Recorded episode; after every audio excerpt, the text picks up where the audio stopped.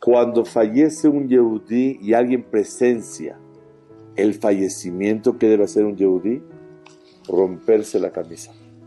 Dice la Gemara, ¿por qué? ¿A qué se parece cuando fallece un Yehudí?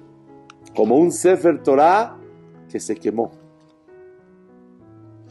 Vemos que un Yehudí es como un Sefer Torah.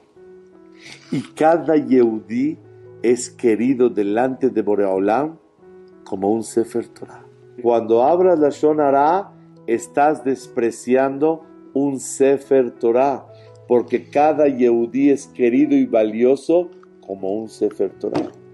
¿Alguien se atreve a pasar y escupir enfrente de un Sefer Torah? ¿Verdad que no? Cuando abras la Shonara, estás despreciando un Sefer Torah. ¿Quién es el Sefer Torah? Ella, yo, él, y todos, cada uno de nosotros, es como un Sefer.